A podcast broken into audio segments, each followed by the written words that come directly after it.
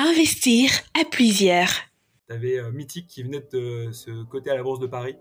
Et je m'étais dit qu'il y avait une place à prendre, que le marché allait, allait se segmenter.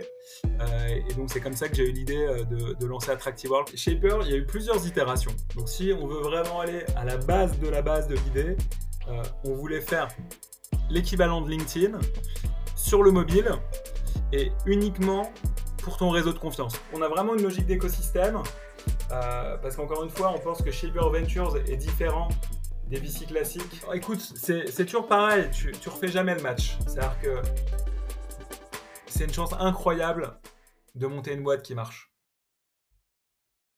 Génie, talent, métier, débrouillardise. Il faut admettre que tout homme, quel qu'il soit, est un mélange de ces quatre facultés. Tout est dans leur proportion. Je suis Guy Berton, entrepreneur multirécidiviste, fondateur d'Investir à plusieurs, cabinet de conseil en management et administration d'affaires. Avec Débrouillard, je vous propose de rencontrer ensemble des personnes talentueuses dans l'univers des affaires, du sport, de l'art, des associations et même de la politique, prêtes à nous dévoiler leurs inspirations, leurs prises de risques leurs réussites, leurs échecs et toutes les leçons qu'elles en tirent. Je vous invite avec moi à plonger dans leur univers, s'inspirer de leur parcours afin de radicalement faire exploser nos objectifs. Parce que seul on va plus vite, ensemble on ira plus loin. Bienvenue dans ce nouvel épisode. Aujourd'hui, je suis avec un super guest, euh, Ludovic Euro. Euh, salut Ludovic. Salut Guy, merci pour l'invitation. Pour donner un peu de contexte, Ludo euh, a trois ans d'expérience en private equity et euh, il a fondé Attractive World, un site de rencontre pour euh, célibataires exigeants qui a été revendu au, un groupe allemand, Spack Network, qui est à son tour coté à la bourse de New York, si je ne me trompe pas, Ludovic. C'est exactement ça. Donc, Ludo, il y a suffisamment de contenu sur Internet qui parle de cette aventure avec Attractive World. Euh, on reviendra bien sûr rapidement dessus pendant notre échange. Moi, je te propose plutôt euh, qu'on se focalise sur ton, ton, ton, ce qui te prend, ce qui occupe euh, ton temps actuellement, Shaper, cette plateforme de, networking professionnel à la base, qui a connu plusieurs mutations depuis sa création entre le segment de founders ou de, de venture capitalistes qui était, qui était rajouté. Mais avant tout ça, je te propose, Ludo, de te présenter succinctement. Ouais, donc je m'appelle Ludovic, euh, je suis entrepreneur dans la tech depuis euh, un peu plus de 14 ans maintenant. Euh, avant ça, comme tu l'as dit, j'avais, j'avais fait une école de commerce et, j'avais fait trois ans de private equity dans des fonds de LBO. Et, ça me démangeait énormément de, monter ma boîte à une époque où c'était un peu moins la mode de, de, lancer sa startup. Et je me suis intéressé quand j'avais 24 ans au marché des sites de rencontres. À l'époque, on était en, en 2006-2007, tu avais euh, Mythique qui venait de se coter à la Bourse de Paris. Et je m'étais dit qu'il y avait une place à prendre, que le marché allait, se segmenter. Euh, et donc, c'est comme ça que j'ai eu l'idée euh, de, lancer Attractive World qu'on a positionné sur, le segment des, célibataires exigeants, donc un segment un peu plus premium que, que Mythique. et c'est une aventure qui a duré 9 ans. comme tu l'as dit aussi, on l'a revendu à un groupe qui est coté à la Bourse de New York qui s'appelle Spark Network en 2016. Et euh, depuis, euh, je développe Shaper, qui à la base est une plateforme de matchmaking professionnel euh, qu'on a lancée aux États-Unis depuis début 2016, fin 2015, début 2016. Et cette plateforme a évolué puisqu'elle a eu un, un vrai succès d'audience. Elle est passée de 0 à 2,5 millions d'utilisateurs euh, en, quelques années, euh, mais qu'on a eu quelques petites galères pour, euh, pour la monétiser. et du coup, effectivement, on l'a fait évoluer vers, vers un, écosystème à destination des, entrepreneurs de la tech, avec des services B2B à côté de, de, la plateforme B2C, que sont Shaper Talent, Shaper Founders et Shaper Ventures. Et, et je pourrais y revenir un peu plus tard si, si, tu le souhaites. Voilà, et à côté de ça, euh, je suis aussi business euh, angels dans, dans, un certain nombre de, de, de startups euh, en France et, aux États-Unis. et à titre personnel, je suis passionné par le sport, j'adore le développement personnel aussi. et, j'ai une femme et, un, et, un, petit garçon qui a 15 ans. Yes. Ça fait beaucoup, on va, on va revenir sur, sur tout ça. Ludo, on va faire très attention aux anglicismes et euh, aux termes euh, techniques que nous utiliserons pendant, pendant euh, l'épisode. Donc, il faudra euh, qu'on explique, qu'on essaie de définir des fois. N'hésite pas à me reprendre si besoin. Donc, est-ce que tu peux, de prime abord,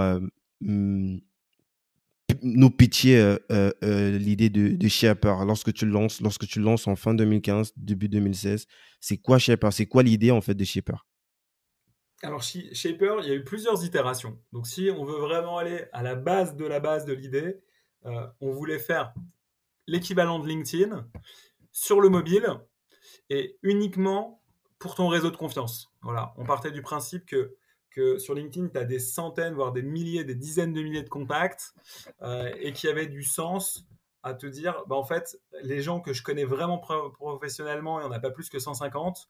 Donc, je ne vais ajouter que ces 150 personnes dans mon, dans mon réseau professionnel. Et Shaper va me connecter au réseau de confiance de mon réseau de confiance pour faciliter des intros. Donc ça, c'était la base. On s'est planté très vite. Euh, notamment LinkedIn nous a coupé leur, euh, ses, API pour pouvoir euh, s'inscrire, importer son réseau et, lancer des invitations. Et du pourquoi coup, très Parce qu'ils vous voient comme un concurrent direct ou pourquoi est-ce que... Ouais, ouais, alors je pense que ça ne touchait pas que nous.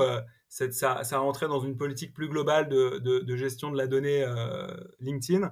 Et ça, pour être précis, c'était plutôt euh, début 2015. Donc ce, ce shaper-là, je l'ai presque oublié parce qu'en fait, il, est retombé, il est retombé tout de mhm. suite. Euh, ensuite, on a fait évoluer la plateforme qu'on a relancée fin 2015 euh, vers une plateforme de matchmaking professionnel où là, on s'est inspiré des interfaces de sites de, de rencontres euh, beaucoup de journalistes nous ont dit qu'on était devenu le, le, Tinder du networking parce qu'effectivement, tu as un système de, swipe où tu vas swiper des, profils et si les deux profils se swipent à droite, tu vas matcher et tu vas pouvoir démarrer la conversation. Et donc, la grande différence entre notre produit qui existe toujours, hein, qui est toujours live, qui s'appelle Shaper Networking euh, et LinkedIn, c'est que tous les gens qui sont sur euh, Shaper Networking sont dans un vrai état d'esprit de rencontre euh, souvent beaucoup moins transactionnel que LinkedIn. C'est des gens qui veulent s'ouvrir l'esprit, s'inspirer, rencontrer des gens qu'ils n'auraient peut-être jamais rencontrés dans, dans, dans, leur vie professionnelle actuelle. Euh, et euh, l'application est pensée pour, pour rendre ce type de connexion hyper simple et hyper pratique. Voilà. Donc, on a lancé ce, ce, ce service-là. On a eu un vrai succès d'audience, puisqu'on est passé de 0 à 2,5 millions d'utilisateurs en quelques années, avec un gros focus sur les États-Unis. 60% euh, de nos utilisateurs sont, euh, sont, euh, sont aux États-Unis. Moi, j'avais bougé à, New York pour justement faire en sorte qu'il y ait beaucoup de communication autour de Shaper et créer tout un storytelling dans, dans, dans, la presse et auprès des influenceurs, qui a plutôt bien marché, hein, puisque ça nous a amené à avoir énormément de visibilité dans les médias, ce qui n'est pas du tout évident aux États-Unis pour une app B2C. Euh, on a eu une page dans le Wall Street Journal. J'ai été invité à être euh, speaker au Madison Square Garden euh, dans un, dans un événement avec Richard Branson. J'ai été invité dans un certain nombre de, de, podcasts américains également. Et du coup, tout ça nous a vraiment permis de, générer une très forte traction en, nombre d'utilisateurs, avec plus de 100 000 messages échangés par jour sur la plateforme, des milliers de gens qui se rencontraient euh, tous les jours ou toutes les semaines. Euh, ces rencontres généraient euh, de manière directe ou indirecte du business pour nos utilisateurs parce qu'à travers ces rencontres-là, ça pouvait leur arriver de, recruter pour leur boîte ou de trouver des clients pour leur boîte ou de trouver des investisseurs ou des associés. Et, le problème, c'est qu'en fait, on n'arrivait pas à capter la valeur parce que l'usage de Shaper Networking était B2C. Les gens l'utilisaient pour, pour s'inspirer professionnellement et networker. Euh, sauf que de manière directe ou indirecte, ça générait du business pour leur boîte. Et ce business-là que leur boîte aurait prêt à être payé euh, des milliers de dollars ou des dizaines de milliers de dollars, on n'arrivait pas à le capter. Voilà. Donc les boîtes recrutaient. C'était gratuit, euh, je pense. Moi, je me, suis inscrit sur Shaper en 2018, en début 2018, si je ne me trompe pas. Et je pense pas que si c'était pas, il y avait pas une version payante. Du moins, il y avait des swipes peut-être limités à un moment. Je crois que tu peux pas faire plus de 15 swipes par jour. Ouais, c'est ça. Si, en fait, je, je, me souviens plus exactement à quel DAC on a lancé, mais on a, on a, on a lancé des fonctionnalités premium euh, qui nous ont généré un peu de monétisation, euh, mais pas suffisamment pour en faire un business complètement standalone. Mmh je crois qu'on n'a jamais dépassé sur ces features premium les, les 150 000 dollars mensuels de, de, revenus, ce qui était assez peu. Et, et, du coup, on avait en tête de, de créer des, des, fonctionnalités spécifiques pour le B2B, c'est-à-dire pour les recruteurs et pour les business développeurs qui pourraient utiliser la base de Shaper euh, avec toute l'expérience beaucoup plus informelle que sur LinkedIn pour pouvoir soit recruter, soit trouver des clients avec des comptes euh, ultra premium qui auraient coûté beaucoup beaucoup plus cher que, que les, les, fonctionnalités euh, que les utilisateurs B2C payaient. Mais les, les, investisseurs ne nous ont pas suffisamment fait confiance sur, sur, sur cette monétisation pour qu'on puisse financer notre série B. et du coup, ça nous a obligé à repenser complètement le modèle Shaper à partir de, euh, de euh, l'été 2019. Ok, bah du coup, ça, si le fait que tu dises que les investisseurs vous ont pas suivi, c'était quoi? C'était pour du refinancement ou parce que je sais que jusque là, euh, vous avez déjà quand même levé une bonne vingtaine de millions? Oui, on avait on avait levé on avait levé 20 millions entre pour faire simple le site et la série A pour, pour, pour tes auditeurs. Je sais pas s'ils connaissent un petit peu comment se structurent les levées de fonds, mais, mais, mais globalement, c'est assez catégorisé. Euh, au début, tu as ce qu'on appelle le pré-seed, euh, c'est quand tu démarres vraiment ton projet. Après, tu as le seed, c'est que euh, une fois que ton projet est lancé, que tu commences à faire, je sais pas, 10, 20, 30 000, 50 000 dollars de, de, de, chiffre d'affaires mensuel. après, tu as la série A, c'est quand tu fais peut-être euh, autour de 100 000, 150 000 dollars de, de, chiffre d'affaires mensuel. Là, tu fais des séries A. Et après, tu as la série B. C'est quand tu fais plutôt euh, entre 250 et 400 000 dollars de chiffre d'affaires mhm. mensuel. Bien entendu, c'est un ordre d'idée. C'est de la généralisation. Il y a des entreprises qui font des séries A en faisant moins de chiffre d'affaires, d'autres qui font des séries avec plus de chiffre d'affaires, etc. Mais c'est juste pour donner des éléments euh, à, à, tes auditeurs. Et, et, du coup, euh, nous, on avait fait le CID et la série, et la série A. Euh, et en, 2019, on se lance pour faire notre série B avec des investisseurs euh, américains. Et donc, moi, je fais un roadshow. Donc, je vais voir un certain nombre d'investisseurs entre le mois de janvier et le mois de, de, mai. et le roadshow se passe bien. On, on, a des vrais intérêts de très gros investisseurs américains. Je vais les voir pour certains à New York, pour d'autres à Los Angeles, euh, pour d'autres encore euh, à San Francisco. On fait même un deuxième aller-retour à San Francisco avec des, des, VC qui voulaient nous, euh, nous revoir. Et à la fin de tout ce roadshow qui est assez épuisant, hein, puisque c'est beaucoup de voyages, beaucoup de pitch que tu fais. Du temps que tu n'accordes pas à ton business aussi. Parce que... Et du temps que tu n'accordes pas forcément à ton business. Et ben, au final, on pensait que le deal allait se, se, se closer et il ne s'est pas closé. Du coup, les investisseurs qui étaient intéressés ont, finalement décidé de ne pas faire d'offre. Ah, vous euh, n'êtes pas arrivé jusqu'à la term sheet. Il n'y a pas une term sheet qui était signée. Voilà. Il n'y a pas eu de term sheet qui ont été signés, ou plus exactement, il y a eu des, gens qui, étaient prêts à être des followers. C'est des gens qui, disent si tu trouves un investisseur lead qui fixe la term sheet avec les principales conditions, moi je suis prêt à suivre, mais si tu n'en trouves pas, je ne suis plus. Et donc on avait des gens qui étaient prêts à suivre. Sous condition. Mais les, leaders qui euh, analysaient assez euh, en détail le business de Shaper, au final, ont décidé de ne pas euh, faire d'offres, pas faire, pas faire de term sheet. Et, du coup, ça a remis en cause toute la série, la série B. Et, même si c'est toujours difficile de connaître les raisons exactes du pourquoi l'investisseur fait ou pas une offre, moi, je pense que, que c'est essentiellement parce qu'ils avaient des doutes sur le fait que euh, les, les, euh, euh, le SaaS B2B qu'on voulait plugger, donc intégrer à notre plateforme B2C, allait suffisamment marcher pour que le business soit rentable et puisse continuer de se, se, développer à toute vitesse.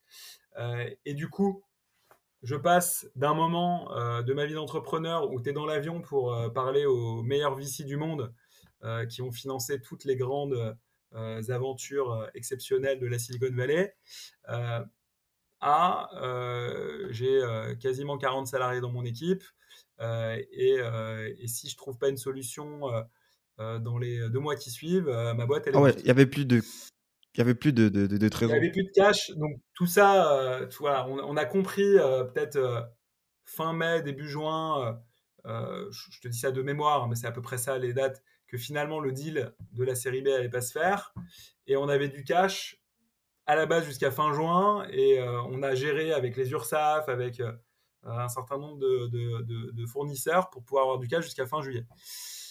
Et du coup, mes, actionnaires m'ont dit bah, écoute, euh, Ludovic, euh, euh, nous, on, continue de croire dans Shaper parce que tu as quand même créé avec tes associés une super belle marque. Là, tu, là, tu parles de tes, les premiers investisseurs qui t'ont qui t'ont fait confiance déjà investi. au début. Voilà, qui m'ont fait confiance. Et ils me disent bon, bah, par contre, il faut absolument que tu arrives à trouver au moins 2 millions d'euros parce que parce que compte tenu des coûts qu'il y a sur, euh, sur Shaper, si tu n'as pas 2 millions d'euros, bah, tu vas cramer le cash trop trop vite et tu pourras pas rebondir. Et ils avaient complètement raison. Et du coup, on se dit, bah, c'est simple, soit fin juillet, on a trouvé les 2 millions d'euros et on continue, soit euh, on ne les a pas trouvés, on dépose le bilan. Donc ça veut dire on ferme l'entreprise. Et donc on perd tout notre investissement, hein, sachant que moi aussi j'avais investi euh, de manière assez significative. Enfin voilà, il y avait quand même pas mal d'enjeux de, financiers. Euh, et euh, les actionnaires nous ont suivis. Et deux jours avant la fin du mois, ou trois jours, on arrive à trouver les 2 millions d'euros. Ah ouais. Et, ça, c'est quoi? C'est des, business angels ça... Ouais, ouais, c'était des business angels ou des family office qui étaient déjà dans mon capital. Moi, j'ai remis aussi un peu d'argent à titre personnel. Euh, euh, et, donc, on arrive à lever ces 2 millions d'euros. Donc, je, je, je, pars en vacances début août. J'étais mais épuisé moralement, euh, un peu démoralisé aussi parce que bah, ça supposait de revoir complètement la stratégie de l'entreprise. Hein. Je veux dire, avec 2 millions, tu fais pas la même chose qu'avec 20 ou 25 millions, ce qui était à peu près ce qu'on voulait lever sur, sur notre série B. Et donc, on rentre en septembre en se disant sur quoi peut-on capitaliser? Bah, C'est simple, on peut capitaliser sur notre marque, puisqu'il y a au moins 2,5 millions de personnes qui connaissent notre marque, c'est-à-dire nos utilisateurs, et sur notre communauté.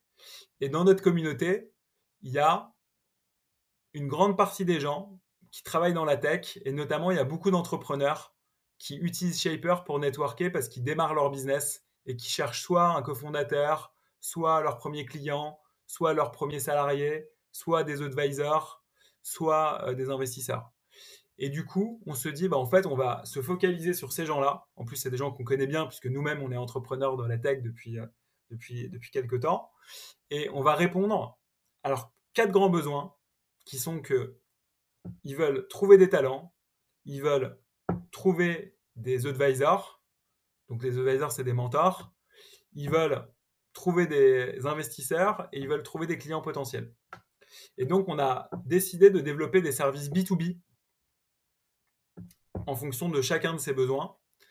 Et on s'est dit, bah, le service qui va pouvoir générer le plus de cash flow, ça va être le recrutement de talents, puisqu'on sait que les startups payent déjà des services de recrutement pour, euh, pour trouver des talents. On sait bien que trouver des talents, c'est l'énorme clé pour faire en sorte que tu deviennes un entrepreneur. C'est même un gros business aujourd'hui. Là, il y a plein de, de, boîtes qui se lancent, notamment euh, aussi. C'est un très gros marché. Et du coup, on s'est euh, lancé sur, le, sur, euh, sur ce segment pour démarrer. On a testé différents produits. Euh, les premiers n'ont pas marché. Et on a trouvé un produit qui a, qui a, qui a extrêmement bien fonctionné, qu'on a appelé Shaper Talent, et qui est une plateforme qui met en relation d'un côté de la place de marché des talents qui cherchent un job en startup et de l'autre côté de la place de marché des startups qui recrutent. Et ces talents, on a décidé de les cibler pour se différencier d'autres entreprises et on a décidé de cibler au début que des sales, donc des profils commerciaux qu'on allait présélectionner avec tout un process où on a des talent managers qui vont screener leur LinkedIn, qui vont ensuite faire des calls de 45 minutes avec eux qui vont sélectionner ceux qu'ils estiment euh, être euh, les meilleurs. On en sélectionne entre 5 et 10% Et ensuite, on a des rédacteurs qui rédigent des portraits journalistiques de, ces talents qu'on a sélectionnés pour sortir du côté CV, les rendre encore un peu plus, mettre des éléments encore un peu plus humains. que uniquement du pro. Et ces portraits-là, on les met sur notre plateforme. Mais pour y accéder, les, les, les, les, entreprises doivent payer. Ce n'est pas, c'est pas les, talents qui cherchent. Alors, pour y accéder, c'est gratuit. Les startups peuvent s'inscrire gratuitement sur, sur, sur Shaper Talent, sauf que si elles recrutent, elles nous payent 12% du package brut du candidat. Et donc, la monétisation, c'est ça. Tu vas recruter quelqu'un qui a un package brut de 50 000 euros. C'est en one shot ou pendant euh, si la personne va bosser? En one, shot. ok. En one shot. À chaque fois qu'il y a des recrutements. Et donc, on a commencé avec les, les, sales et on a vu que ça a cartonné. Pour donner une idée, on a lancé ce business en janvier 2020. Deux ans plus tard, on a euh, 1200 startups qui sont, euh, ah qui sont inscrites sur, euh, sur la plateforme, sachant qu'on a ouvert qu'une ville qui est Paris. Et on a décidé ensuite, en voyant que ça marchait et qu'il y avait de plus en plus de recrutement et donc que le business commençait à être euh, rentable, on a décidé d'ouvrir d'autres catégories de jobs, mais toujours avec un focus sur des profils non tech, puisqu'il y a déjà des, des, plateformes qui sont concentrées sur les mhm. profils tech. Et donc, on a ensuite ouvert tous les profils marketing, donc euh, des growth managers, des SEO managers, des content managers, euh, des euh, euh, traffic managers, etc., etc. Et depuis quelques jours, on a ouvert aussi tout le segment RH. Donc ah. on vient présenter sur la plateforme, notamment des talent acquisition managers, qui sont des postes hyper importants pour, pour les startups lorsqu'elles vont commencer à accélérer leur, leur recrutement. Et ensuite, on a pour objectif d'ouvrir tous les apps et tous les profils dans la finance. Et une fois qu'on aura fait tout ça, derrière, on s'élargira géographiquement, euh, sachant qu'aujourd'hui, on a déjà plus d'un recrutement par, euh, par jour sur la plateforme. Donc ça commence à, vraiment euh, bien accélérer. Là, tu as parlé de 60% de l'audience qui est américaine et vous avez lancé en premier Paris. c'est quoi? C'est des jobs complètement en remote Ils prennent des gens de partout? Non, non, nos clients sont aussi des startups françaises pour l'instant. Euh, c'est juste que euh, lancer un business aux US coûte beaucoup plus d'argent que le lancer euh, en mhm. France. Et donc, on a préféré commencer avec la France pour valider ce qu'on appelle le product market fit, donc valider que le, produit mhm. fonctionnait. et, une fois qu'il fonctionne, potentiellement, on peut l'élargir géographiquement. Donc, pour l'instant, on, continue de développer, développer la mhm. France et ensuite on, réfléchira à l'étendre. Donc ça, c'est le premier service B2B qu'on a, qu'on a lancé et donc il y a eu un succès euh, très très rapide. Après, on a lancé un deuxième service B2B qui s'appelle Shaper Founders et qui est un service de mise en relation entre des startups qui sont en pré-seed, donc qui démarrent, qui n'ont pas encore levé des fonds, avec une communauté d'advisors qui sont eux-mêmes des entrepreneurs de la tech mais qui ont déjà levé au moins une série B ou plus. Donc on, a, on fait quelques exceptions en fonction des... des, là, on parle de à peu près 15, 20 millions, un peu plus. Alors, on a 350 advisors. Et effectivement, les, euh, une série B, c'est des gens qui ont levé euh, à partir de 15 millions, on va dire. Donc, on a quelques exceptions de gens qui ont fait des grosses séries A mhm. euh, ou, des, ou, des, ou des entrepreneurs qui n'ont pas eu besoin de, de, de, lever du cash, mais mais qui ont déjà des super boîtes ou qui nous les ont même vendues. Donc il y a des exceptions, mais, mais pour simplifier la compréhension, voilà, c'est des gens qui, qui savent déjà ce que c'est que de lancer une boîte, de trouver euh, euh, le product market fit, euh, de, de, scaler, d'internationaliser, pour qu'ils puissent faire bénéficier de tout leur savoir-faire, également de tout leur réseau aux entrepreneurs qui démarrent et qui ont du potentiel euh, euh, et, maximiser leurs chances de, succès. Donc ça, on l'a lancé en juillet 2020. Et pareil, ça, ça, fonctionne très bien. Il y a plus de 600 startups qui sont inscrites. Sur les 600, il y en a un peu plus de 20 qu'on, euh, il y en a un peu plus de 60 pardon qu'on a mis en avant auprès de notre communauté.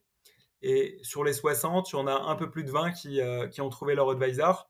Et là, le modèle économique, c'est qu'il y a 1% d'equity pour l'advisor, avec un engagement de sa part de deux ans de coacher la startup.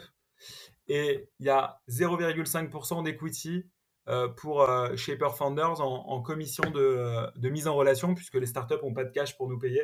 Elles nous payent euh, en, equity. Et, sur ce service, on a, a déjà des startups qui cartonnent. Celle qui cartonne le plus en ce moment, elle s'appelle Silver. C'est une ah, startup qui fait du revenu-based. Je crois que j'ai déjà échangé avec lui de Arimi, quelque chose.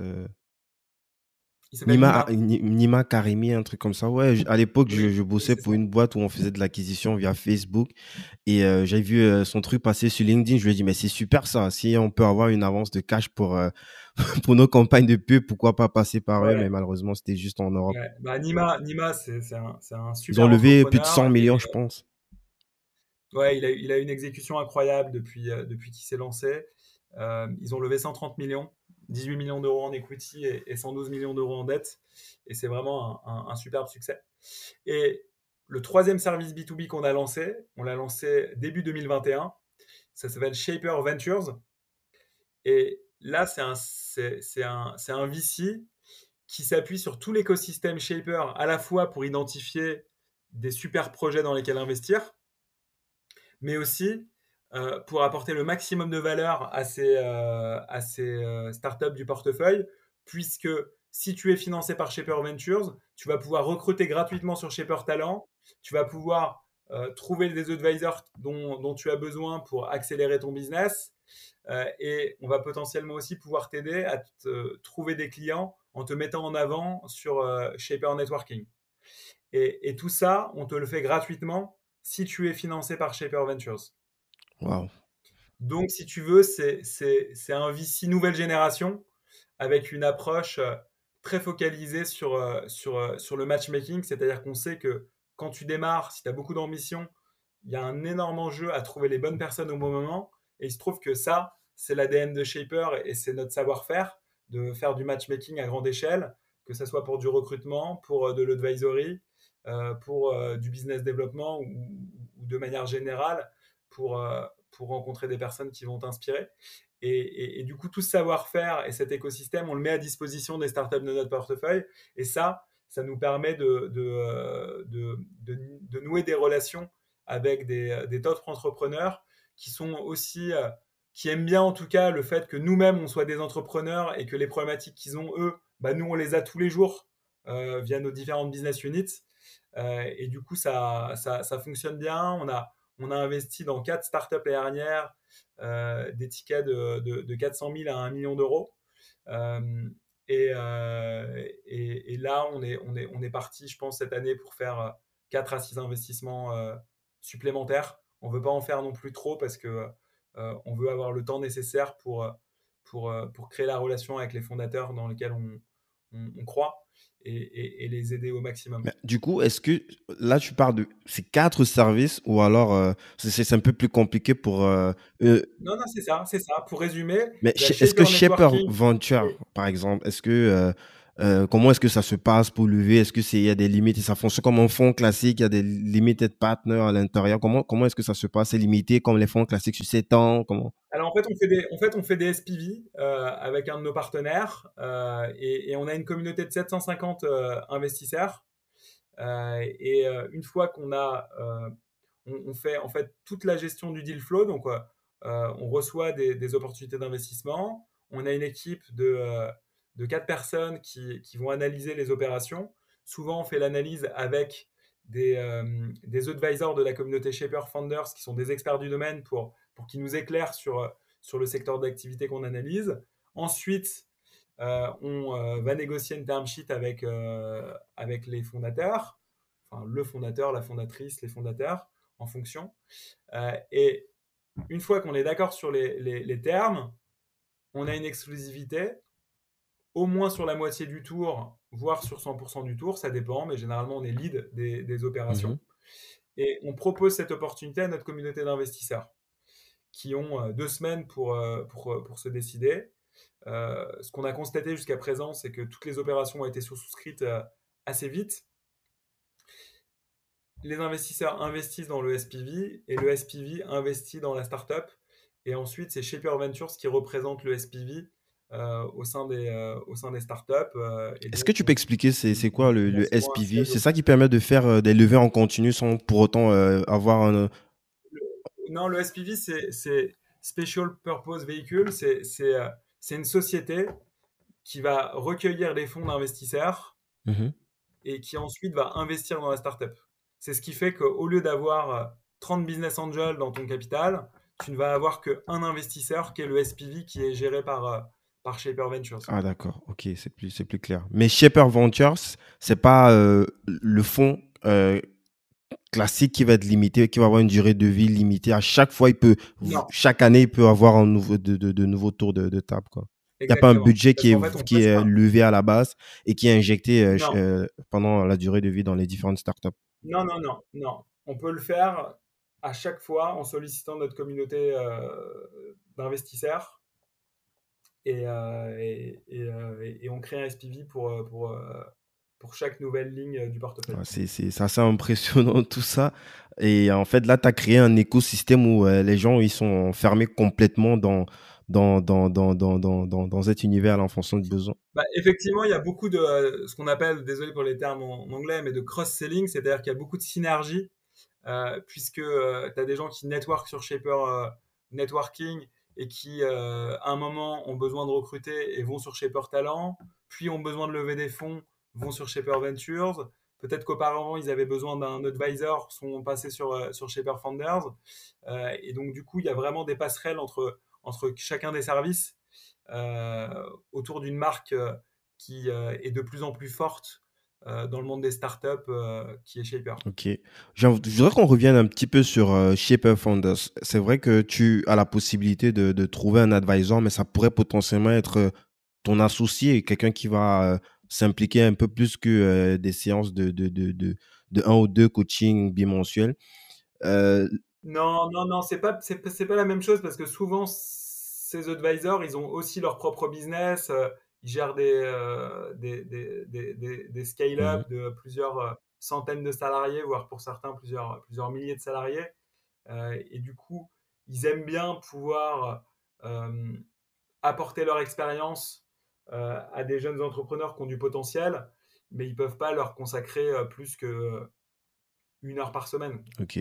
Ok, non, je, je comprends. Mais bon, quand, quand tu t'associes avec des gens qui, qui, qui ont monté déjà des énormes boîtes tech, euh, déjà de bénéficier d'une heure par semaine, euh, ça peut te faire gagner un temps euh, extraordinaire puisque euh, tu vas peut-être, euh, sur la base de leurs conseils, euh, accélérer euh, ton product market fit ou trouver euh, la bonne manière de le commercialiser ou de le marketer. Donc, euh, donc tu, tu, en tout cas, les gens qui passent par Shaper sont ravis et ils nous disent que les advisors leur ont fait gagner euh, 3 mois, 6 mois, parfois un an dans le développement de leur boîte. Quoi. On a même, il y a même une fondatrice qui nous a dit que si elle n'avait pas trouvé euh, l'advisor Shaper Founders, euh, sa boîte aurait fermé parce qu'il lui a donné un conseil qu'elle a respecté et qui, avec le recul, lui a permis de, de sauver la vie de sa boîte. Euh, pour revenir sur la partie Shaper Founders, comment est-ce que euh, est-ce que c'est un club privé, les, justement les, les plus de 700 investisseurs qui peuvent justement mettre un ticket sur chaque tour? Sur Shaper Ventures? Sur Shaper Ventures, oui.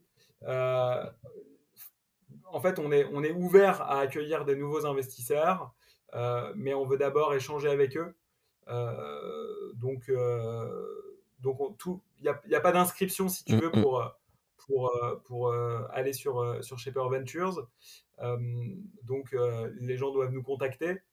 Et, et si après les avoir rencontrés ou avoir au moins fait une visio avec eux, on se dit qu'il y a un bon euh, match avec l'état d'esprit de Shaper Ventures, euh, à ce moment-là, on, on les accueille dans la communauté d'investisseurs. Mais les, les, les, les, les gens qui sont là présentement, les plus de 700 personnes, c'est, ils viennent du Shaper Network ou alors c'est ton propre réseau perso?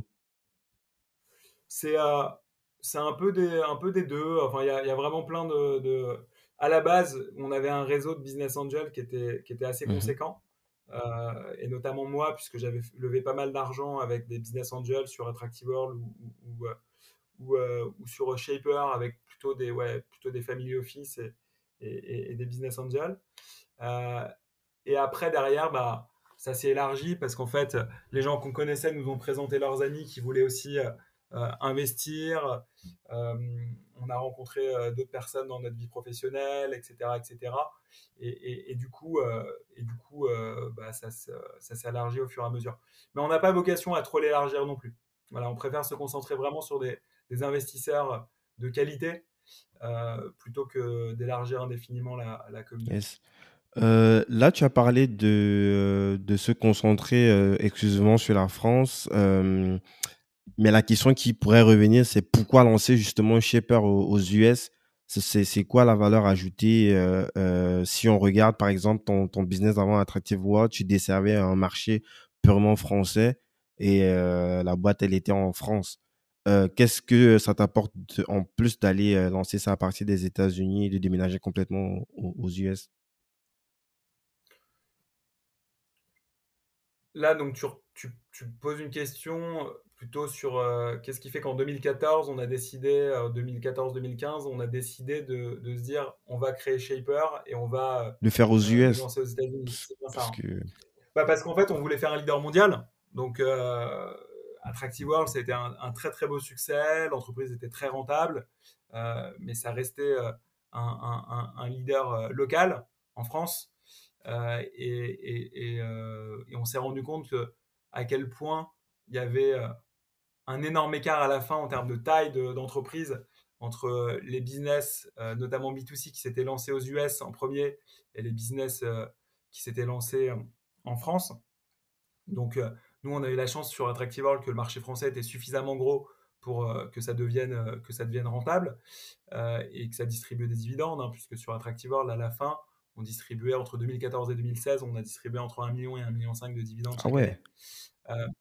mais malgré tout, quand tu regardes l'histoire de Dailymotion et l'histoire de YouTube, tu te rends compte que c'est pas la même histoire. Quand tu regardes l'histoire de LinkedIn et l'histoire de Viadeo, c'est pas aussi euh, les mêmes boîtes aujourd'hui. Il y en a une qui n'existe plus et il y en a une qui est un, leader mondial incontesté.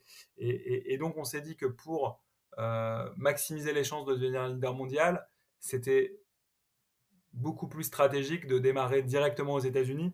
Et c'est la raison pour laquelle, à l'époque, on a décidé de, concentrer nos efforts sur le marché, euh, sur le marché américain. Voilà. Après, il se trouve que bah, la vie des startups, c'est des montagnes russes et que et qu'il y ait cette déconvenue euh, lors de la série B en 2019 qui fait que ça nous a un peu coupé les ailes sur les États-Unis et qu'on a dû rentrer en, France. Mais après, voilà, on, ne refait jamais le match et, euh, et, j'ai aucun regret sur, euh, sur le fait d'avoir choisi les US pour lancer Shaper Networking en B2C. C'est clairement ce qu'il fallait faire. maintenant, sur du B2B, c'est un peu différent. On est un peu plus contraint financièrement, même si la bonne nouvelle, c'est que on, a atteint la rentabilité. Euh, donc, euh, donc le, pivot est, en train de fonctionner. Maintenant, il y a encore, encore des challenges et il faut encore se battre pour, continuer que ça, ça, se développe. Mais, mais maintenant, les, fondamentaux financiers sont, sont, euh, sont, sains. On est pas loin de l'équilibre chaque mois, voire certains mois. on, est, on est profitable. et, et, si ça se continue comme ça, on sera définitivement profitable euh, dans les 12 à 24 prochains mois. Euh, et, du coup, euh, et, du coup, c'est une autre aventure en fait. Bah, du coup, pour c'est quoi en fait la suite pour pour Shaper là la partie Shaper Venture, je pense que ça va commencer à prendre de plus en plus de, de place. Vous allez, vous, allez rentrer, vous allez sortir de, de, de, dans, les prochaines années de certaines boîtes, mais rentrer aussi dans d'autres. Euh, est-ce que ça a vocation à, absorber complètement euh, les autres produits de Shaper? Non, on a vraiment une logique d'écosystème.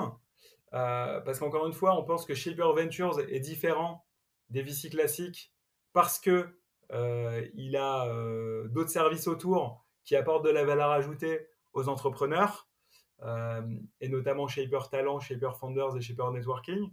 Et également, parce que euh, le modèle économique en fait fonctionne sur, euh, sur, euh, sur deux pieds.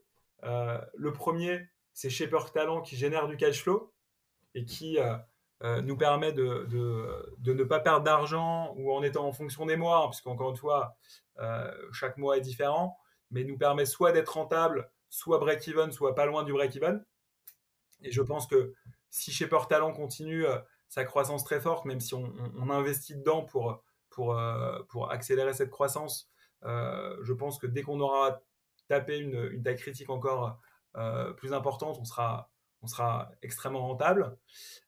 et cette rentabilité finance les coûts de Shaper Founders et Shaper Ventures, qui eux génèrent très peu de cash, mais génèrent de, de la valeur en equity via les participations qu'on euh, prend. Et le jour où ces participations sont vendues, si Shaper Talent continue de se développer comme on, comme on, l'espère, euh, bah, du coup Shaper Talent aura déjà au minimum absorbé les frais, voire même déjà fait du bénéfice sur l'intégralité du groupe. Et, et, donc la cession des, des, euh, des participations chez Founders et chez Ventures générera de la marge pure 100%. Pour, pour, pour, pour, pour Shaper. Et ce cash-là pourra être soit réinvesti dans le développement de Shaper Talent, soit nous permettre de faire de la croissance externe sur d'autres services complémentaires euh, dans notre écosystème, soit être distribué euh, en, en, en dividendes euh, à nos actionnaires. Yes, on a de, de, de suivre tout ça. Euh, donc, euh, tu, as, tu as bien défini les quatre services pour les gens qui pourraient éventuellement être, être intéressés. si on revient à la base sur la partie Shaper Networking, c'est quelque chose qui existe toujours. Tu, je crois que tu l'as, tu l'as précisé. Il y a toujours moyen d'aller un minima. Ouais, ouais, ouais pour, être, entre, pour être honnête, franchement, je pensais que ça allait s'écrouler parce que ça fait quasiment trois ans, ça fera trois ans euh, à l'été 2022 qu'on n'aura pas mis un dollar en marketing dans euh, Shaper Networking et qu'aujourd'hui on est qu'en mode maintenance, c'est-à-dire qu'on développe une nouvelle fonctionnalité, on, maintient juste la, plateforme existante, mais qui est déjà très complète. Euh, et on a encore autour de 250 000 à 300 000 matchs par, euh, par mois euh, sans avoir investi dedans. Et, franchement, c'est une très très belle surprise. Et du coup, Shaper Networking génère aussi euh, du bénéfice, hein, puisqu'on a, on a beaucoup moins de coûts et qu'il y a encore du, du, chiffre mmh d'affaires. donc du coup, on, gagne de l'argent sur, sur ce service-là. Et surtout, bah, avec 250 000 à 300 000 matchs par mois, on a vraiment encore beaucoup d'usages, beaucoup d'utilisateurs qui se rencontrent, qui network, que ce soit aux États-Unis, en Angleterre ou en France, qui contribuent aussi à, l'image de marque de, Shaper autour de, de la rencontre, de l'inspiration, de ce qu'on appelle la serendipity, qui, qui, si tu devais le traduire en français, serait l'art de provoquer la chance sans la rechercher. Et on pense que que, que Shaper Networking est un super outil pour ça, puisque ça te permet de rencontrer des gens que tu n'aurais jamais rencontrés dans ta vie, qui peuvent avoir un impact hyper positif, euh, que ce soit dans ta carrière ou, ta vie perso. Euh, et du coup, euh, on, a vraiment à cœur de, de, de, garder, de garder Shaper Networking. Alors, bien entendu, si le trafic s'écroulait et qu'on perdait de l'argent, on se poserait peut-être la question de, l'arrêter. Mais tant que euh, il y a autant de, trafic et d'engagement de la part de nos utilisateurs, euh, on a tendance à, vouloir euh, faire en sorte que ça dure le plus longtemps possible. Mais aujourd'hui, avec les, autres, par exemple, Shaper Talent, est-ce qu'il y a des. Comment est-ce est que, est que le trafic vient exclusivement de Shaper Network ou alors il y a un gros travail d'acquisition sur les réseaux? C'est une très bonne question, mais la, la, tous les services qu'on a lancés, donc les quatre services qu'on a lancés, sont indépendants des uns des autres, sauf que, bien entendu, on utilise des moyens marketing pour euh, faire connaître, euh, par exemple, à, un utilisateur de Shaper Talent qui euh, s'est inscrit parce qu'il recrute son équipe de sales ou son, équipe marketing ou son équipe de talent acquisition manager. bien entendu que qu'on va lui expliquer lorsque notre account manager va faire un, call ce qu'on appelle un call d'onboarding, mhm. euh, on va euh, lui expliquer que Shaper, c'est pas que Shaper Talent, il y a aussi Shaper Founders, il y a aussi Shaper Ventures et il y a aussi Shaper Networking pour l'inciter à utiliser nos autres services. et en ce moment, on a entre 50 et 70 nouvelles startups qui s'inscrivent chaque mois à Paris sur Shaper Talent. Et du coup, bah, ces 50 à 70 nouvelles startups font un call d'onboarding et découvrent, si elles ne les connaissent pas déjà, les autres services de Shaper. Sur Shaper Founders, bah, euh, la personne qui va sélectionner les meilleurs euh, projets à présenter à notre communauté d'advisors, bah, à chaque fois qu'elle va faire des calls avec les fondateurs, et va lui expliquer qu'il y a aussi Shaper Ventures, Shaper Talent et Shaper Networking. Quand tu t'inscris sur Shaper Networking, tu vas recevoir un mail qui va te dire que si tu es, intéressé, es entrepreneur de la tech et que tu es intéressé pour recruter, bah, tu pourrais utiliser Shaper Talent. Donc voilà. C'est hyper vertueux. des moyens marketing pour faire en sorte qu'il que, qu'il y ait le maximum de synergie entre nos C'est vraiment, c'est vraiment hyper vertueux tout ça. Euh, j'imagine que ça avec euh, du, du, du, paid, euh, un peu de référencement naturel et, et, du Facebook et de l'Instagram Ads. On fait quasiment pas de pub. Ah ouais Ouais, ouais, tout ça. Purement organique. On le fait. On a, ouais, organique. On a des méthodes de, ce qu'on appelle du growth marketing, qui, sont des méthodes pour générer aussi de la, notoriété et, du trafic, mais, mais on fait euh, vraiment très, très, très, très peu de publicité. Excellent. Bah, je te propose qu'on revienne un petit peu sur euh, Attractive World, si on a encore un peu de temps. Euh, mais avant, je voulais qu'on parle d'un bouquin. C'est un bouquin, je ne sais plus exactement où je t'ai entendu parler de ça et je l'ai acheté de suite. C'était en 2018, ça fait longtemps quand même. c'est le, le, bouquin de Pierre Verminan, le, le, bouquin de 1000 pages là. Ah oui, oui, oui. Je l'ai acheté de suite hein, quand, je, quand je t'avais écouté en interview parce qu'à l'époque, je m'intéressais à la finance. C'est vraiment une petite anecdote, mais, effectivement, quand, j'étais un peu plus jeune euh, et que j'étais au, lycée, j'aimais vraiment pas du tout l'école. C'était pour moi insupportable d'aller en, cours de, physique, de sciences ou de maths. Et j'avais fait l'erreur de faire un bac S alors que je pense que j'aurais été beaucoup plus à l'aise euh, sur un bac ES. Euh, e et, du coup, euh, j'aimais vraiment, vraiment pas ça. Euh, j'ai réussi à avoir mon bac, euh, mais vraiment, je pense que trois semaines avant le, bac, j'ai un, de mes potes qui était, qui était aussi mauvais que moi à l'école, qui sonne à ma porte et qui me dit on va prouver à tous nos profs qui nous prennent pour des nazes qu'on est capable d'avoir le bac sans être, avoir été très assidu à l'école. Et du coup, on a bachoté comme des malades. On a réussi à avoir notre bac. Et moi, en parallèle, j'avais fait des, concours pour une école qui s'appelle l'IPAC, qui est une, école, de commerce. école qui ne demande pas de, de, prépa. Euh, c'est une école qui permet de, euh, d'avoir directement, directement euh, accès à, à, tes cours sans faire deux ans de prépa. Et, et, du coup, je fais cette école et je m'intéresse au, au, private equity. À l'époque, c'était aussi moins, moins connu. Euh, et, les gens me disent, mais Ludovic, si tu n'as pas fait HEC, euh, l'ESSEC, le SCP, tu n'as aucune chance de rentrer dans des fonds private equity. C'est juste impossible. C'est des toutes petites équipes de 4, 5, 6 personnes qui gèrent des centaines de millions ou des milliards. Euh, en sortant de ton école, c'est juste impossible. Et, et du coup, j'ai décidé de me former tout seul. Et, j'ai acheté un bouquin qui s'appelle Le Vernimen, qui est euh, la Bible de la finance. Finance d'entreprise. Mais comment est-ce que, qui t'a, euh, comment t'as eu le piston? Je sais pas, je m'en rappelle plus. Franchement, euh, j'ai regardé sur Internet, on parlait de ce truc-là, et j'ai commencé à le lire, mais comme un roman, quoi. C'est-à-dire que j'ai lu les 1000 pages d'un trait, enfin, tu vois, genre sur sur 2-3 euh, semaines, quoi, donc euh, très rapidement, alors que généralement, tu vois, c'est, un peu une bulle que tu C'est technique, hein, il y a des trucs avec des formules à l'intérieur, c'est vraiment. Ah ouais, ouais, c'est hyper technique. C'est hyper technique.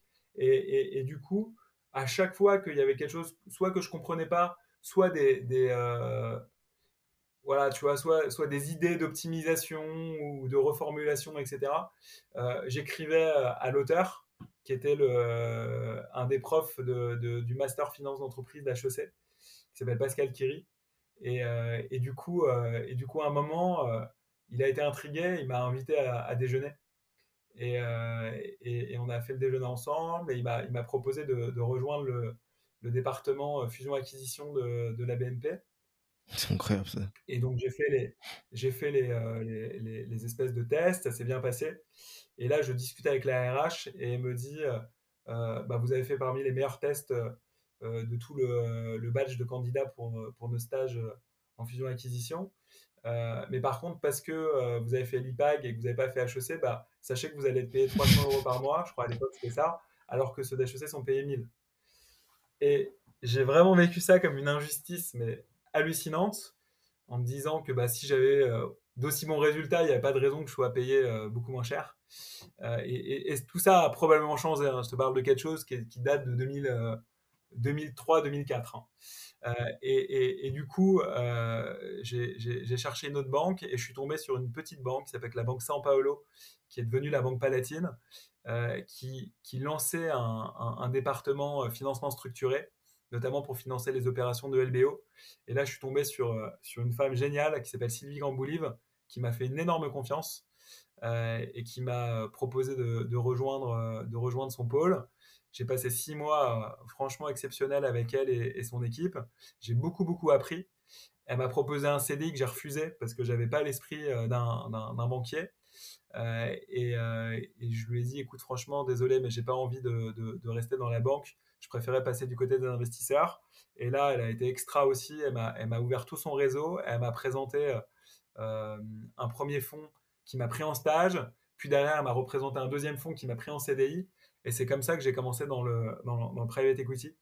Euh, et du coup, euh, le bouquin, le Vernimen, m'a vraiment beaucoup aidé pour me mettre le pied à l'étrier. On, on, va mettre le lien dans la description de l'épisode. C'est un bouquin de plus de 1000 pages, hyper technique. Moi aussi, je l'ai commencé, mais je ne l'ai pas terminé. Franchement, sincèrement, je ne le recommande pas. Vraiment? Voilà. Donc, euh, à part quand tu bosses vraiment dans la finance et que euh, et que tu as, un truc précis euh, que tu veux vérifier. Toi, qu'est-ce que ça t'a apporté, clairement, par rapport à. Non, mais moi, ça m'a apporté. Bah, c'est ce que je t'ai dit, tu vois. C'est que je pense que c'est un moment où j'avais besoin de faire mes preuves. j'avais besoin aussi de, de me démarquer compte tenu de, de, mon école qui était moins renommée que les grandes écoles de commerce. Et, ce que ça m'a apporté, c'est l'opportunité de rentrer dans la finance. Et, et, et c'était génial. Et franchement, ça a été ce qu'on appelle un hack aujourd'hui. c'est vraiment un hack. Ça permet de, de, différencier. Euh, maintenant, s'il y a un bouquin que je dois recommander, euh, c'est plutôt un bouquin sur le développement personnel qui m'a, vraiment changé la vie, qui s'appelle Le pouvoir du moment présent, qui a été écrit par Eckhart Tolle. Euh, et, là aussi, pareil, c'est, lié à une anecdote de, quand j'étais plus jeune, hein, où, je manquais beaucoup de confiance en moi. j'avais, beaucoup d'émotions en moi que je savais pas gérer. Du coup, ça, ça crée une, forme d'introversion, de, timidité, de peur de parler en public, etc. Euh, et, j'ai lu ce bouquin et, ça a énormément changé de choses, puisqu'en fait, c'est un bouquin qui t'apprend à rester dans le présent, à ne pas t'angoisser sur le, sur, sur le futur, euh, à observer tes émotions, à observer tes pensées pour, pour toujours vraiment rester dans, dans, dans, le présent. Et, si j'avais un, conseil de lecture euh, pour les gens qui écoutent ce podcast, ça serait plutôt euh, ce livre que, euh, que le vernis on, on, va noter, on va mettre les, les, deux liens quand même pour les plus téméraires. Le pouvoir du moment présent, des cartes. Power of Now pour ceux qui veulent l'acheter en anglais. D'accord. Ludovic, est-ce que tu peux rapidement nous, nous, briefer un petit peu sur Attractive World? Comment est-ce que tu as eu l'idée et aussi peut-être dans les dans euh, les grands moments euh, de cette aventure, euh, ce qui s'est passé pour, pour le, peu de temps qu'on a encore? Écoute, Attractive World, donc j'étais en private equity. Je m'intéresse au marché du, des sites de rencontres parce que Mythic venait de se coter en bourse en 2006 et avait prouvé ce qui était très très rare à l'époque que tu pouvais gagner de l'argent sur Internet puisque Mythic s'est lancé de mémoire en fin 2002, début 2003. Et en 2006, ils faisaient déjà plus de 100 millions d'euros de chiffre d'affaires et qu'ils étaient rentables. Et, euh, c'est comme ça que, que, je me suis dit qu'il y avait une opportunité de marché. Euh, j'avais pas mal de, copains célibataires, euh, notamment dans la finance, qui avaient du mal à, trouver l'âme sœur. Et je m'étais dit qu'il y avait sûrement une place à prendre sur un marché plus, premium. Et du coup, on a créé un concept de, site où il fallait que tu sois accepté par la communauté euh, pour euh, commencer à utiliser le site.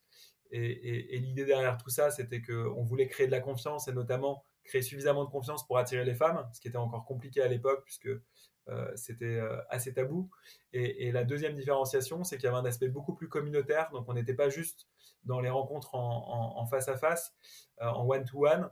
On avait des événements qui étaient organisés, soit qui étaient organisés par les membres de notre communauté, soit par notre pôle événementiel on en avait plus d'une centaine par mois, euh, ce qui permettait, euh, tu vois, si tu n'avais pas envie de, rencontrer quelqu'un euh, en one-to-one, notamment si tu étais une femme, d'aller, je sais pas, tu vois, un, un événement qu'on organisait, de proposer à des copines et, de faire des rencontres de manière un peu plus, un peu plus cool. Mmh. Et du coup, comment est-ce que c'est déjà tu as déployé ça? Est-ce que pour, pour lancer déjà ce projet, tu as, eu, as, utilisé tes propres fonds ou tu étais obligé de faire une levée? Bah, au début, au début, oui. donc au début, j'avais gagné un peu d'argent dans la, finance et, j'avais la chance de vivre encore chez mes parents avant de, lancer Attractive World. Et, et, du coup, j'avais économisé, j'avais économisé un peu d'argent. Donc j'ai investi cet argent-là dans, Attractive World. Et mes deux meilleurs copains, qui étaient euh, entrepreneurs, qui étaient eux dans l'immobilier, euh, et qui euh, ont fait un gros travail pour me convaincre de quitter mon job dans la finance pour, pour lancer Attractive World. Parce que, encore une fois, à l'époque, c'était pas si évident. Ah, tu as démissionné avant de déployer, c'est pas quelque chose que tu faisais en parallèle? Non, non, non. On a, j'ai démissionné avant de le lancer. Euh, et bien entendu, ça a été la plus belle décision de ma vie professionnelle, en tout cas.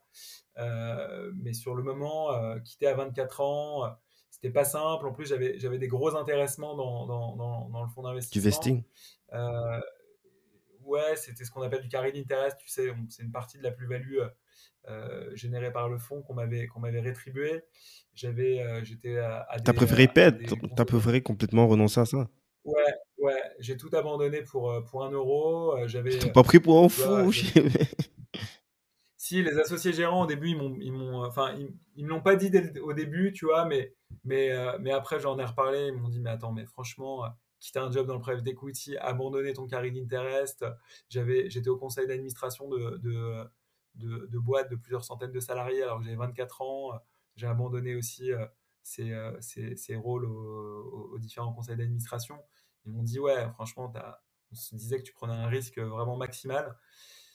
Et c'est vrai que quand tu le racontes aujourd'hui, en 2022, où euh, tous les gens qui, sont, euh, ont des super jobs dans, dans, dans, la fusion-acquisition, dans le private equity, euh, dans les cabinets de stratégie ou dans des grands groupes, quittent leur job, et ça paraît presque naturel de quitter ton job pour lancer ta startup, ça, c'est peut-être difficile de se remettre dans le contexte, mais, mais il y a 20 ans, ou il y a 15 ans, c'était euh, pas aussi naturel que ça. Euh, et du coup, c'était vraiment, vraiment pour moi un, saut dans le vide. Surtout que j'avais, j'avais pas des parents entrepreneurs non plus, donc euh, j'ai pas été élevé dans, dans, dans, cet esprit. ça m'avait vraiment fait flipper quand j'ai, quand j'ai démissionné. Il y avait aussi une notion peut-être plus humaine qui était que bah, les associés gérants de, mon fonds, qui s'appelle Industrie et Finance Partenaires, m'avaient fait vachement confiance. Euh, et du coup, j'avais, j'avais aussi cette crainte de trahir leur confiance en, les quittant euh, euh, beaucoup plus tôt que ce qu'ils imaginaient. Donc voilà, donc il y, y, avait, y avait un sentiment un peu, un peu étrange quand, quand, quand j'ai lancé Attractive World. Mais après, bah, tu es, pris dans, dans, dans, dans, l'excitation du projet, le lancement, toutes les galères qui vont avec, etc. etc. Et, je me suis vite rendu compte que c'était une super décision et que je m'éclatais. Donc, eux, ils t'ont suivi, ils ont mis un petit billet dès le départ. Est-ce qu'ils étaient impliqués ou ils étaient juste investisseurs? Mes, associés du début, mes deux meilleurs potes, euh, qui s'appellent Nicolas euh, Herman et Rodolphe Ferreira, ils avaient, ils avaient, ils avaient mis de l'argent. Euh, au tout début, ils passaient du temps, un peu de temps, mais, mais ils n'étaient pas opérationnels parce qu'ils avaient aussi leur business dans l'immobilier. Euh, mais ils m'ont euh, beaucoup soutenu moralement. On avait beaucoup échangé sur la, sur la stratégie.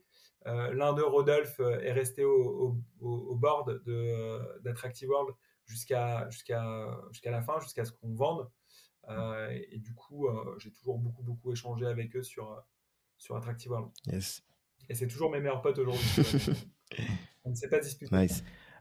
c'est vrai que même si euh, Attractive World c'était un gros succès, euh, aujourd'hui c'est une boîte qui est cotée. Euh, tu sembles, en tout cas, lorsqu'on t'écoute, on a, l'impression que tu n'es pas si satisfait que ça de ce que tu as pu faire avec, en tout cas en tant que gérant peut-être d'Attractive World, tu n'es pas... Non, écoute, c'est toujours pareil, tu, tu refais jamais le match. C'est-à-dire que c'est une chance incroyable de monter une boîte qui marche. Franchement, c'est tellement difficile d'entreprendre, de trouver le bon produit, d'avoir le bon timing, la bonne exécution pour à la fin faire un projet rentable euh, que tu revends euh, à un groupe qui est coté à la Bourse de New York. Objectivement, enfin, c'est vraiment une, chance euh, hallucinante. Donc, bien entendu que je suis, je suis très heureux. Au-delà de ça, il y avait à peu près un mariage par jour sur Attractive ah World. Donc, il y a aussi du sens derrière tout ça. 300 mariages par an. ouais, voilà, c'était à peu près ça. Et, du coup, tu vois, j'ai un de mes meilleurs amis qui s'est marié après avoir rencontré quelqu'un sur Attractive World. j'ai mon père qui, qui avait, alors, il n'est plus avec elle, mais, mais qui avait passé plusieurs années avec une femme qu'il avait rencontrée sur Attractive World. Donc bref, c'est quand même, c'est quand quand même génial. C'est vraiment un, un, projet de start-up qui est au cœur de la vie des, des, des gens. Euh, et pour ça, c'est incroyable. C'est incroyable aussi de créer une marque euh, qui a autant de notoriété, hein, puisque euh, Attractive World, quand on l'a vendu, il y avait plus de 90% de notoriété assistée et, et, près de 30% de notoriété spontanée. Donc ça veut dire qu'il y avait 9 Français sur 10 qui, connaissaient la marque. Donc c'est aussi, aussi génial d'avoir cette expérience de, créer une marque grand public. Après, la frustration, c'est que à l'époque, l'écosystème startup n'était pas aussi avancé. Et du coup, on ne nous a pas poussé à internationaliser notre business alors que c'était un, business qui était très scalable, qui était rentable et qui avait un potentiel hallucinant puisque le marché des sites de rencontres en France, c'est 3% du marché mondial des sites de rencontres. Donc il y avait 97% de potentiel à aller chercher qu'on n'est pas allé chercher parce qu'à la fois quand j'étais plus jeune, j'avais pas cette culture de l'international et que l'écosystème d'investisseurs euh, était beaucoup plus frileux qu'aujourd'hui pour euh, financer euh, une startup comme Attractive World et, lui permettre de se déployer à l'international. Donc, si j'avais un regret, ça serait celui-là. maintenant, encore une fois, c'est toujours facile de refaire le match quelques années plus tard, mais, sur le moment c'était quand même plus compliqué. Il y avait beaucoup moins de, VC qui, qui, qui investissaient. Euh, donc, donc, pas de regret aujourd'hui, plus du bonheur d'avoir eu la chance de, vivre une aventure super et, et, des apprentissages, donc des leçons tirées sur, sur le sujet de l'international. Yes. Ludovic, comment est-ce que comment est-ce que tu progresses aujourd'hui? Écoute, moi, je, moi enfin, je t'avais pas précisé, mais c'est vrai que le fil rouge étant les rencontres, je, je continue d'adorer de, de, rencontrer des gens et, euh, et d'apprendre à travers ces rencontres. Donc je pense que peut-être que mon, mon, euh, ma manière numéro un d'apprendre, c'est à travers des discussions que je peux avoir euh, et des rencontres dans ma vie professionnelle comme dans ma vie personnelle. après, j'aime bien lire. Maintenant, j'ai un peu moins de temps depuis que j'ai un enfant, mais, euh, mais, mais j'aime beaucoup, euh, beaucoup lire. Euh, et, j'utilise aussi la lecture pour, pour, pour apprendre. je pense que c'est les deux, mes deux manières les plus, les plus efficaces pour moi d'apprendre. J'écoute aussi des podcasts. J'essaye d'en écouter au moins deux ou trois par semaine. Voilà, quand je fais du sport, quand je marche, quand je suis dans la salle de bain. Euh, donc, euh, c'est quoi des podcasts américains? Tu as, des trucs à nous citer? Euh, ouais, ouais, j'ai des trucs à te citer. Alors franchement, j'ai fait beaucoup, beaucoup de, de, de, podcasts français. Donc le, le, premier, c'est celui de, Mathieu Stéphanie. GDY. Génération Do It Yourself. J'aime bien un podcast qui s'appelle La Combinaison. Ouais, de... Comment il s'appelle? De Papéo. Je sais qu'il a une entreprise qui s'appelle Papéo, j'ai oublié comment. Ouais, alors attends, si tu, si tu me laisses 5 secondes, je pourrais te, te, retrouver ça. Euh, c'est Frédéric ah, Azoulay. Frédéric Azoulay, ouais. Voilà. Euh, un podcast qui s'appelle euh, Trajectoire mmh aussi, que, que, que j'aime écouter. Il y a un nouveau podcast, d'ailleurs, dans lequel j'ai été, été, invité, que je trouve extrêmement bien produit et réalisé, c'est un podcast qui s'appelle Cash Out. Ouais, Cash Out. Je sais pas si tu. Ouais, ouais, j'ai vu ça. Euh, il y, a, y, a, y, a, plein de. de, de... C'est un truc où il, y a plein d'entrepreneurs de, de, la tech française qui interviennent, en tout cas qui ont déjà eu à vendre des boîtes, qui, qui viennent un peu faire un une sorte de retour d'expérience dessus. Exactement. Et après ça, c'est euh, ils, le font euh, en musique. Voilà, donc tu tu vas euh, sélectionner euh, des, des, musiques qui vont correspondre à, à, certains moods de, de, ta vie. J'ai oublié comment elle s'appelle, ouais, mais je, je, vois, je vois ça. Voilà. Après, sur les, les, euh, les podcasts, les podcasts US, j'aime bien écouter celui de Tim Ferriss. Ah, le Tim Ferriss Show, ouais.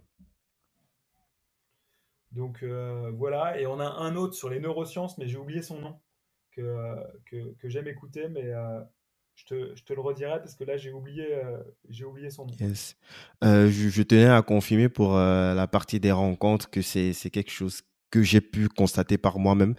on ne se connaît pas directement. je t'ai écrit un message sur LinkedIn par rapport au podcast. Tu m'as répondu de suite et c'est comme ça que ça s'est fait. Donc, je te remercie encore pour ça et, euh, c'est quelque chose que, que je note et que euh, je compte aussi m'approprier pour mon propre cas, à connecter plus avec les gens parce que euh, il y, a, y, a, vraiment de belles, de belles choses qu'on peut potentiellement en tirer. Quoi. Je ne peux pas te dire l'inverse, je suis 100% d'accord avec yes. toi. c'est quoi ta plus grande fierté? C'est une très bonne question. Je pense que ma plus grande fierté, c'est d'avoir dépassé euh, un certain nombre de mes peurs. Voilà, au-delà de, de, mon fils, hein, qui, est, une immense fierté. Tu avais peur d'avoir un enfant? Comment? Non, non, non, non, j'ai dit, j'ai dit au-delà ah, de, au-delà de, de, Ah, comme fierté, au-delà de ton. De, ok. une très grande fierté, mais je pense que tous les papas du monde sont, sont, sont, sont fiers de leurs enfants.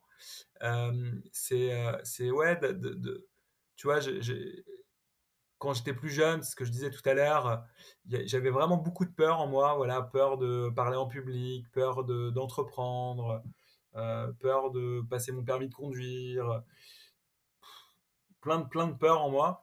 Et, et, euh, et je trouve que le, le, travail personnel, notamment autour de, de la méditation, euh, qui sont très liés au, bouquin que j'ai cité, qui est Le pouvoir du moment mmh présent, m'ont vachement aider à, contrôler ses peurs ou à, ou à y faire face euh, et, et, commencer à prendre du plaisir dans des activités qui, qui, pouvaient me faire peur ou dans des, des, projets qui pouvaient euh, générer des angoisses en moi. Euh, et, ça, c'est vraiment ma plus belle, ma plus belle fierté, je pense.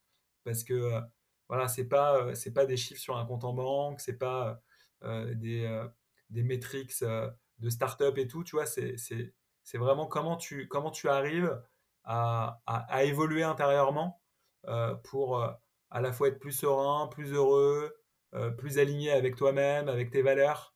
Et, je pense que c'est ça qui me rend le plus fier.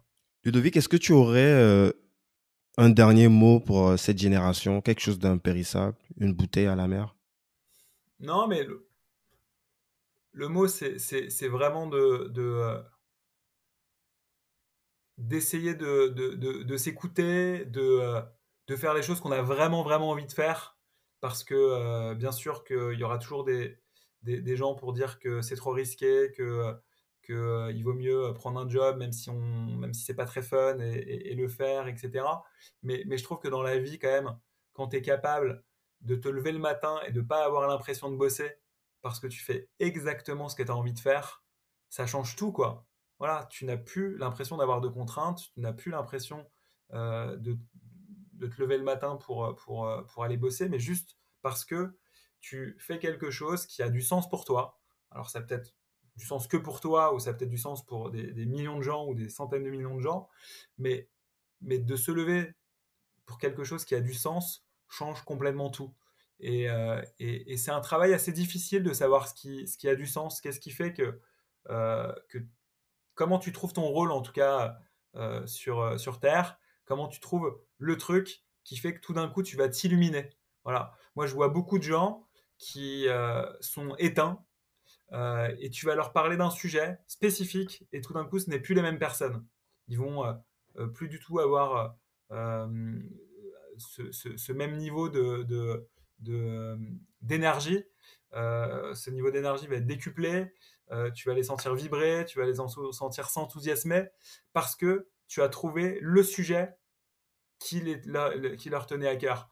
Et si tu arrives à faire en sorte que ce sujet qui te tient à cœur, qui te fait vibrer, qui te, fait t'illuminer, euh, soit le sujet qui te permet de, gagner ta vie et, qui te permet de te lever tous les matins euh, avec un, niveau d'énergie, d'enthousiasme, de positivité beaucoup plus fort, bah, c'est juste que tu as, réussi déjà à faire un grand, grand pas dans la bonne direction. Et, donc, je pense qu'il y a un, vrai travail personnel pour savoir c'est quoi, en fait. Qu'est-ce qui fait Quel est le sujet parmi les, centaines, les milliers de possibilités que tu peux avoir dans ta vie quand tu, quand tu quand es ado, quand tu es jeune adulte C'est quoi ce qui t'illumine? Et une fois que tu as trouvé ça, bien entendu, il faut, faut, faut, espérer que ça soit quelque chose qui puisse euh, te permettre de manger tous les jours. Euh, et si c'est le cas, à ce moment-là, il ne faut pas le lâcher. Quoi. Yes. Euh, où est-ce qu'on te contacte, Ludo? Écoute, moi, le plus simple, c'est LinkedIn et Twitter. Parfait, on va mettre les liens en description. Ludo, écoute, ce podcast s'appelle Débrouillard. Pour toi, c'est quoi un débrouillard? Un débrouillard, c'est celui qui trouve les hacks. C'est celui qui, arrive à, atteindre ses objectifs euh, alors qu'il n'est pas censé y arriver. Parce qu'il euh, il va prendre les chemins détournés, il va prendre euh, les petites portes où il va passer par la fenêtre, il va arriver à se différencier des autres euh, euh, et, c'est marrant parce que c'est vrai que j'avais pas fait le lien avec le titre de ton podcast, mais, mais tu vois, les histoires sur, sur euh, par exemple, l'achat du bouquin du Verniman qui fait que tu arrives à rentrer dans un fonds de private equity alors que tu n'es pas censé pouvoir compte tenu de ton, ton école. ou, tu vois, je peux peut-être finir sur une dernière anecdote de, la façon dont j'ai recruté. c'est même pas que j'ai. peut même pas appeler ah ouais, j'ai écouté ça quelque part, le hack là avec le, le faux profil. Voilà, la façon dont j'ai rencontré mon associé, qui est encore aujourd'hui mon associé, qui s'appelle euh, euh, Vincent Bobin. Euh, bah, en fait, j'avais trouvé des, annuaires d'anciens élèves. À l'époque, c'était des, annuaires en papier. Et j'avais demandé à ma mère et à mon petit frère de m'aider à, recopier toutes les adresses email que je trouvais du botin. Euh, et, quand j'ai lancé Attractive World, je me suis rendu compte que j'allais avoir besoin d'un associé qui connaissait vraiment la tech parce que sinon euh, j'allais euh, pas y arriver. Et, j'ai l'idée d'utiliser l'annuaire des anciens de SCP. J'envoie un mail à tous les anciens et, je me fais passer pour un, ancien également. Je, me rappelle, j'avais utilisé le nom Stéphane Rosen j'avais dit euh, hello les anciens, je suis Stéphane. Euh, j'ai un de mes potes qui s'appelle Ludovic qui, qui, qui, lance Attractive World, qui va devenir un des plus gros sites de rencontres en France. Euh, il cherche son associé qui est un expert en marketing et, product. si jamais ça vous chauffe, envoyez-lui un, mail et il sera ravi de, pouvoir échanger avec vous. Et j'avais reçu des dizaines et des dizaines de, de CV et de messages. Et c'est comme ça que j'ai rencontré euh, mon associé Vincent Bobin, qui, euh, qui m'a rejoint mais quelques mois après le lancement d'Attractive World et, que, et qui est devenu euh, cofondateur d'Attractive World. Et ensuite, bah, on a vécu bah, toute, notre, toute l'aventure entrepreneuriale jusqu'à encore aujourd'hui, où c'est toujours mon associé sur Shaper? C'est trop, ça c'est, c'est, c'est, de la vraie, c'est de la vraie démerde, ça c'est. Exactement. Nice. Écoute, euh, Ludo, je te remercie encore. Euh, merci pour euh, ton temps, ta transparence aussi et, ces, jolis partages. on a hâte de suivre ce que ça va devenir au niveau de, de Shipper, les, quatre segments que tu as expliqués. Et puis, pourquoi pas se, faire un follow-up d'ici quelques années encore pour, pour, pour en parler. Bien sûr, j'espère que j'aurai plein, plein de bonnes choses à travailler. Nice. À très vite. À bientôt. Merci encore. Merci d'avoir écouté cet épisode de Débrouillard jusqu'à la fin. J'espère qu'il vous a plu. N'hésitez pas à le partager avec votre communauté sur les réseaux sociaux. On adore vous lire, donc allez mettre une note 5 étoiles et un gentil commentaire. Ça aide énormément le podcast à être découvert. Je vous rappelle aussi que vous pouvez vous abonner à la newsletter sur débrouillard.io slash mail. Je vous envoie chaque dimanche le nouvel épisode directement dans votre boîte mail avec de vrais bons plans. Pour finir, si vous avez besoin d'un soutien opérationnel approfondi dans le financement, l'administration ou le management de votre structure afin de prendre le leadership sur votre marché, toute la team euh, d'investir à plusieurs va vous chouchouter comme il se doit. Il suffit pour cela de nous écrire à l'adresse suivante débrouillard@investir à plusieurs.com. Je suis Guy Bertol et à bientôt pour un prochain épisode. Investir à plusieurs.